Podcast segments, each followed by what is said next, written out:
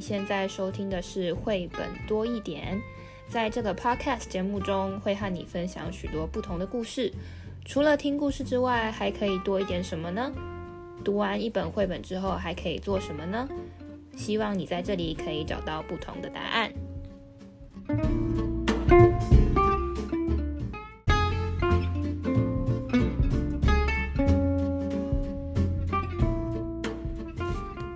家好，我是皮老板蚊子。今天我们要看的这个故事书，它跟上学有关系。哎，上次我们大西老师讲老师，这次要讲上学。对，我知道很多。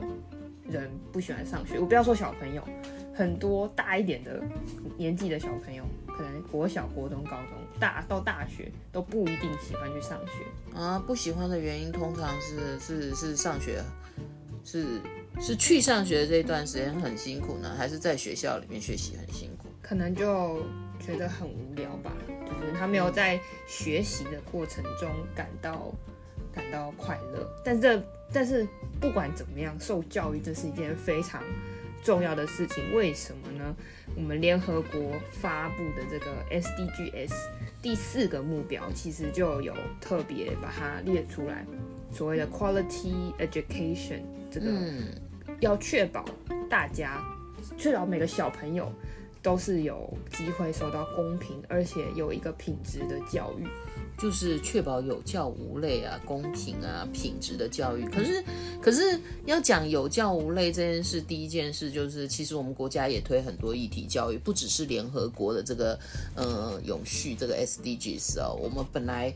在一零八课纲，各位大小朋友哈，你可能是呃受教育的，你也可能是教学者，你也可能是孩子受教的家长。嗯、我们一零八课纲里面就有议题，里面第一个就讲到性别平等教育。其实，在那个这个 SDG 十四里面，就也还蛮重视的。为什么？他对于男孩女孩怎么样可以完成好的教育啦，或者是说，其实特殊有关于弱势族群啊。特殊教育族群啊，原住民啊，弱势孩童啊等等，他都是相当重视的。也就是说，这个联合国的永续哦，在第四条里面关心教育、关心人权、性平跟特殊教育跟不同文化。那这个呢，在我们今天要挑的这个绘本里面呢，其实就可以看到一部分哦。嗯，他这个这个目标里面，其中也有提到说。需要去强强化这些开发中的国家的教育问题，因为有一些国家并不是像先进国家，每个人都很理所当然的可以受到好的教育，嗯，或者是本身去上学这件事就千辛万苦。对，就是我们今天要看的这本书。这本书的书名叫做《世界的孩子上学去：全球学生的真实历险记》。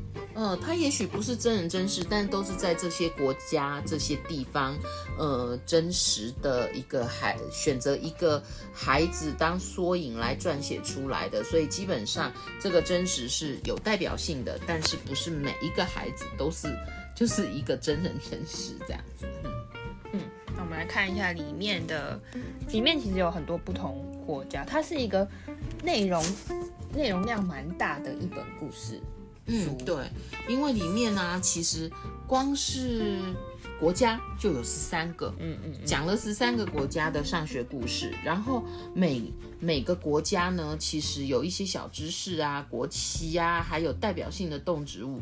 虽然他讲的是上学啊，其实，嗯，因为我们国家，我们上次有一集也也谈到国际教育，嗯，嗯，所以呢，在国际教育里面呢，我们不能老是只有认识欧美文化，我们应该认识多元。而这样的绘本呢，其实现在还不少。只不过今天拿这个上学的这个这个主题，我觉得还蛮有趣的。为什么呢？其实，呃，从从这十三个国家的上学的故事，你其实可以看到这些地方为什么这样上学。那个可能是因为地形。啊，因为气候啊，还有还有因为经济呀、啊、等等各种因素，所以呃，其实它也是一个国际教育的观点。那刚刚有讲说，嗯、其实我们国家一零八课纲里面重视各种议题，国际教育也是我们很关心的。嗯，这个孩子，世界孩子上学去，你在看之前，你可能也没有，你如果没有真真心的去想过，哎。不同地方的人是怎么上学，你可能有的答案就会很局限，走路啦、开车啦、脚踏车、搭公车，有的好一点有校车，你可能就没有办法再讲出其他的方式或是其他的情况。那在这本书里面，你就会有点哦的这样的感觉。嗯，其实，在台湾上学啊，我们可能也以为只有那些方式，但是我们有很多部落，可能整个学校只剩一个小朋友，还面临废校。那他们原因是什么呢？原因就是他们要去大的学校上学，是很辛苦。好，那我们就来看一下这本书里面介绍的。几个，我们今天就讲几个国家，好吧？不要每一届都讲。是啊，十三个国家讲完，我想地老天荒了，所以我们挑一些我跟皮老板觉得还蛮有趣的，可能是不同的地形，可能是我们平常不熟悉的方式。嗯，好，那我们第一个想要来跟大家分享的是，嗯，我们想要跟大家分享的是，嗯。我们来看一下哦，其实啊，它前面呢、啊、有介绍美国，有介绍呃巴拿马，有介绍，但是我们第一个想要跟大家挑的是一个我们比较远一点的伊索比亚。嗯嗯，那在伊索比亚，如果大家手上有这本书或者是图书馆借来看的时候，就会发现说，哎，伊索比亚的小朋友上学，哎，请问哦。你几点上学啊？如果家里有小朋友，或你小时候上学，你几点起床啊？可能我们在这边可能是说，哎，哎呀，早上六点要起床，已经好辛苦了。有人可能七点，那七点多上学。那在伊索比亚，夜半两点呵呵 就要上学了，而且呢，呃，还还是用走路的。你说走路还好吗？社区吗？没有，他没有鞋。然后呢，所以他，呃，七早八早，然后背着妹妹，然后呢，没有鞋可以穿，还要，呃，经过大街小巷，要确认一些安全的问题，然后很害怕，不太跟别人交流，因为安全性。然后最主要是，如果是雨季的时候啊，那那个地方道路状况不是太好，嗯。所以上学啊，还蛮辛苦的。那当我们刚刚有提到哦，这本书里面，如果我们谈到伊索比亚上学方式，旁边就会有伊索比亚高原的一个特，比如说特别的动物，然后还会有国旗的介绍哦。所以这个部分呢，大家嗯、可以买来读一下，读图，我们可以直接读这十三国的国。国旗也可以，这十三国的呃动物也可以，然后去想想，那台湾呢，或者是伊索比亚、非洲，非洲还有好多的地方，是不是也一样呢？国旗不一样，动物是不是一样呢？哈、哦，所以这本书是一个知识含金量很高的书。嗯，那下一个我们想要跟大家提的是，哦，我觉得好酷哦。怎么个酷法呢？他是搭缆车诶，我们每次要去猫空搭缆车要排半天。他每天上学都搭缆车，很多小朋友可能觉得好好哦。可是你去玩搭缆车，你会觉得很兴奋。你天天都要搭缆车是为什么呢？表示这个地方的地形可能很特别哦，因为它成本很高才需要搭缆车。所以如果你看到这些五颜六色的房子啊，哎，玻利维亚。嗯，然后呢，这个地方呢，你要上学的话搭缆车，然后有人要进来，你就要往后移动哦，然后感觉上学好像在飞，诶，有点头晕呢。嗯嗯嗯嗯，然后呢，其实他就在描述他上学的。呃，方式，那因为这里的特殊地形是用缆车，所以刚刚皮老板一刚开始有说，我们都以为只是脚踏车啦，或者是开车啦，有的地方是缆车，有的地方什么交通工具也没有，就是你的一双腿了。那当然，它的中间还有介绍什么巴基斯坦啊，中国的四川，因为四川也是很特别的地形啦。嗯，我们还想跟大家分享的一个是尼泊尔，为什么呢？因为尼泊尔啊，它那个这个图姆卡这个地方，他们是要靠绳索的。为什么蚊子挑这个啊？因为我的臂力其实是不太够的诶，所以要拉动绳索啊，然后去上学。我想我应该会放弃吧。应该大家都很瘦吧？你是说运动啊，练练臂肌嘛？对啊。所以，所以其实其实啊，他的肌肉就很结实。大家纷纷到达之后，不是到咯，还要一起走路上山。这个臂肌也练习到了，手练了，脚也练了。当然也有一些是可以搭乘一点一一些交通工具，就是呃那个也有点像缆车这样的东西哦。但是多数的学生呢，很可能就是嗯会拉动绳索，然后想办法让大家顺利到学校。呃，我们还想挑一个很不一样的，皮老板，这个国家是最近很很有名的。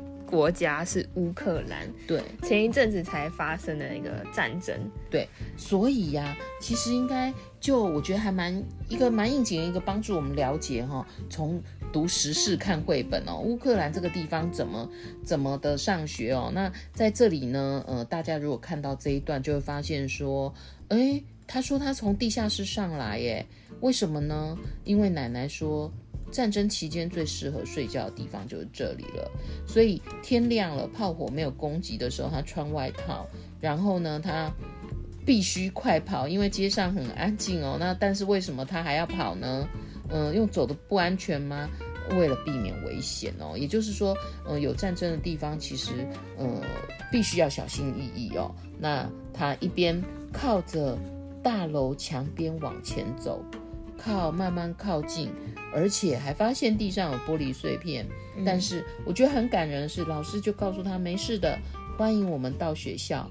也就是说，即便是面临战争，即便是这么的危险辛苦哦，他们都还是很努力的想去上学哦。然后这里要聊一下乌克兰国旗，大家因为因为时事，现在大家应该常看到乌克兰国旗其实就是蓝色跟黄色的一个组合。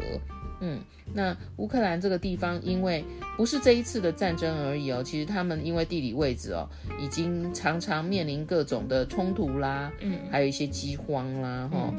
那我想面对这些纷扰啊，这些乌克兰人民从小到大啊，都还持续不断学习，所以我自己觉得这这个哦，大家一定要读一读看一看。那呃，你还可以看到不丹啦，日本的东京啦，很多的地方。嗯，包含萨尔瓦多啦，呃，我觉得这个留给大家去读，因为这一本呢，其实看图看文字啊，最好呢还可以在一起检索一些真实的照片，那读起来一定会非常有趣味。嗯，那它有一页就是。画着说，前面这些国家的小朋友，他们可能上学的途径不一样，需要花的时间不一样，可是他们最终都有到学校去上课。而且大家如果仔细看一下这个绘本的这一页哦，他说：“你看，他们都到达学校上课了。”其实，在学习的样态都很像，都是能够做一些阅读啦或书写啊。最主要是他们的表情都还蛮愉悦的，嗯。嗯，那么当然呢，这本书最后也有说更安全的一个探索旅程。为什么是探索？等一下我们再说。哦但是就是网络上有一些上学很惊、很惊悚、很惊险的照片哦，然后引引起了很多的那个政府跟人道组织跟救援团体的关注。那目前呢，也有一些比较安全的上学方式哦，那大家可以上网去查一查。嗯，最后这个书的后面，这个译者就是翻译的翻译的人刘亚飞，他有稍微去解释一下，就是受教育是每个人的权利跟义务，这就也就是我们开头讲到那个 SDGs 四所提到的问题。那这本书《世界的孩子上学去》，它原本呃英文版本的书名叫做 Adventures to School。就是有点冒险的旅程，不是每一个地方的小朋友他们去上学都是像我们这样子，好像有时候还睡眼睡眼迷蒙，然后赶紧赶搭上那个捷运，赶紧搭上公车，还可以再眯一下。没有，他们一大早就是感觉像是个体力活，就是我我要去上学，然后翻过一座山的这种感觉，其实就是。就是想一想也是挺累的，为了去上学，你前面可能已经花了一两个小时，要克服这些困难，有的要有的要走绳索，有的要骑马，有的要划水，有的要走很久。我觉得真的是为了上学付出很多的体力，但是他们还是仍旧嗯、呃、没有因此而讨厌去学校学习的这件事情。嗯，其实呢，那个学习是充满了乐趣。哎，我觉得啊，那个，嗯、呃，这个译者后记啊，还有一个点也是我自己很喜欢的，就是说，其实如何上学，它只是一个起点哦。如何学习的这件事情啊，哈，嗯，可以，嗯，就是开启人对世界的一个理解。那，嗯，但是现在上学哦，好像也不一定要去学校哦。就是因为疫情的关系，对这个上学有了很大的嗯手段的一个转变，一个翻转嘛。没错，就是曾经我们都是要坐在教室里面面对面，然后一个老师下面可能二三十、五十个学生这样子的上课。因为疫情呢，我们不能出门，但你总不能。半年大半年都不上学，这样小朋友在家里要做什么？所以就把老师送透过电脑送到家里你的眼前喽。现在我们流行用 Google Meet 上课。嗯，对，我们在美国也是用 Zoom 上课，而且好像这一波呢，不管你是大小朋友，因为疫情实在太严重了，所以对于学校去上学去学习的概念呢，有了一个翻转式的不同。嗯。其实现在也很多这种学习平台，就是有点是类似 for 大人或是大一点年龄的小朋友，他都可以在网络上找到很多这种学习平台，有不同的学习的资源。像 Google 也有 Google 的专门的什么 for education 的这样的平台，嗯，它可以颁证书给你，对，你就会很有成就感哦。对，所以现在现在来说这种。除了上学之外，其实学习还是有非常多的途径，而且其实是很方便的。你就是你不用再为了说哦，今天这个课可能在距离你所住在的地方很远，你就没有机会去呃碰到这样的课程或者老师或是或是演讲。就透过有这样的方式，其实让大家可以有更多的学习的选择。嗯，所以啊，其实上学呢，有一种是费尽千辛万苦，但是呢，也有一种是其实你有一台电脑，好像就开始学习的起点。而这里面有很重要一件事哦，就是想要想学。对，我觉得。因为我个人是很喜欢学习的人，就是在别人眼睛看，在别人眼里看起来，可能我会觉得我有点奇怪。可我真的是一个不知道，我就很喜欢看别人在干嘛，就是喜欢学新东西。我很喜欢，我很喜欢买课。现在很多那种线上的课程，我真的很喜欢买课，买各式各样的，呃。现在应该有一个，如果是台湾的听众，应该知道有很多学习平台，比如说好好好学校，然后也有 SAT 的这种学习平台，我都有买课，而且都投资了不少，因为我觉得很有趣，就是嗯、以往的老师他可能可以可以教你的就是这些科目，但是现在这个时代，你需要学习，需要嗯。呃进修的东西变得很多，但不是每一个可以教你这些技能的人，他都是学校的老师。嗯嗯，这也牵涉到说，其实，嗯，有关于师资培育了，有机会我们可以再聊一下这个问题。嗯。好，那最后我们一样也有一些延伸思考的一些小问题要提供给大家。不过今天的延伸思考，我们是取自于这个《天下》杂志 SDGs，呃 SDGs 儿童永续书房的一个。网页，嗯，也想透过这跟大家介绍一下哦。这本书呢，在儿童永续书房的 SDG 四里面呢，有蛮好的导读跟介绍。那么呢，很重要的是，其实呢，呃，也。在这个网站，我们呢选了很多，因为文哲老师也参与选书嘛，哦，SDGs 一到十七，我们都有选择三到五本，然后有我们委员的一个导读，然后也提供了一些延伸思考。今天我们的三个，呃，聊一聊延伸思考，就就直接呢，呃，透过这个网站里面的问题来跟大家聊，也希望大家去，呃，这个大宝库挖一挖。嗯，第一个问题就是因为里面有很多十三个国家的小朋友嘛，那这些小朋友上学的方式，你从图片或者文字中，你看到他可能会受到什么因素而影响他的上学？对，我觉得可以跟孩子讨论哦。有时候我们都会想说因跟果，那中间那个号。那所以呢，如果你看到像刚刚文字很喜欢的缆车，那你就会从图片看到那个地方的地形，然后呢，所以就可以跟孩子聊一聊为什么他们不搭车哦。然后大家孩子可能就会说地形，我们自己当然也可以探究一下。嗯，第二个问题就是说，这个书里面有，其实可以看到有些小朋友他上学的路途不是那么安全，哦、是有点危险的。呃，对，半夜就开始上学也是。对啊，那为什么他们还坚持去学校上学嘞？嗯，你可以从书里面找答案，但是我们也建议你去想一想哦。嗯、如果你对学习呢，嗯、呃，还没有充满热情，你可以从他们身上找到一些那个支持。嗯，第三个问题就是说，你看到这些小朋友在在故事里面上学的路途可能不是那么顺遂，你会怎么样去？帮助他们，你会有什么方案去帮助他们改善他们上学的方式？哎、这个好 STEM 哦，应该是说这一题真的是问题解决哦，也就是我们可以从任何一个国家、任何一个上学方式来想想，考量一下这些地形、气候、文化、经济的因素，我们有没有办法？呃。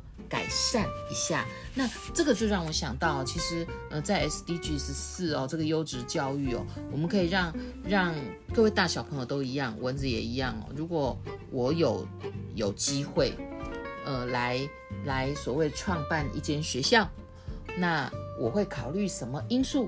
比如说，我会嗯、有哪一些老师，哪一些课，然后学些什么？嗯，这个我觉得是很好的训练哦。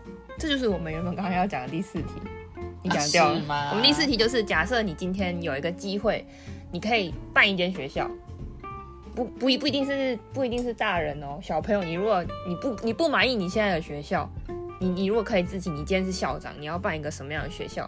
它长什么样子啊？你里面可以上什么课啊？有什么样的福利呀、啊？有什么方法你可以吸引小朋友来你的学校上学？嗯。呃，我还记得蚊子在那个长庚大学服务的时候，我们在通识课也讨论教育的问题哦。那个时候呢，我就跟学生互相勉励，就是说现在呃网络已经这么发达，有这么多的课，那你就可以呢组成。假设你是国际的那个大学生，你可以用世界各国的课组成你的课表哦，你就成为一个国际人了。所以呢，我们也可以让孩子哦做一些练习，就是学把学习权还给他哦。所以上学去这件事其实是一个话题的开始，就是说为什么千辛万苦去上学，他是有动机的。那想学什么，这个主权是可以操作、操操控在自己手上的时候，那我想这个世界从现在因为数位充满了美彩。跟机会，嗯，说到这个上学去，我有一件事情想要跟听众宣布一下，就是本人我皮老板我也要上学去了，嗯，就是说我们从这个这个 podcast 节目，应该应该是到现在已经一个月了，一个月，一个月，我们我们录了三十五集，大概是十五集的内容，我们是每周一三五都会都会发布内容嘛，那由于呢皮老板有个新的。计划，然后所以我要去上学，把这个计划完成。有看这个 logo 的人，不知道你们有没有发现，logo 下面有一行网址。现在现在千万不要进去，里面什么都没有。皮老板还没开工，给我一点时间，我希望可以在里面可以提供更多有价值的东西给大家。所以呢，我要上学去了，所以我们的节目会改成每一周会发布两集。呃，我们的更新呢会变成两集。那请听众呢继续支持我们。好那如果你喜欢今天的节目欢迎分享给你的朋友也可以在评论评论区留下你的答案哦。我们下个故事见拜拜。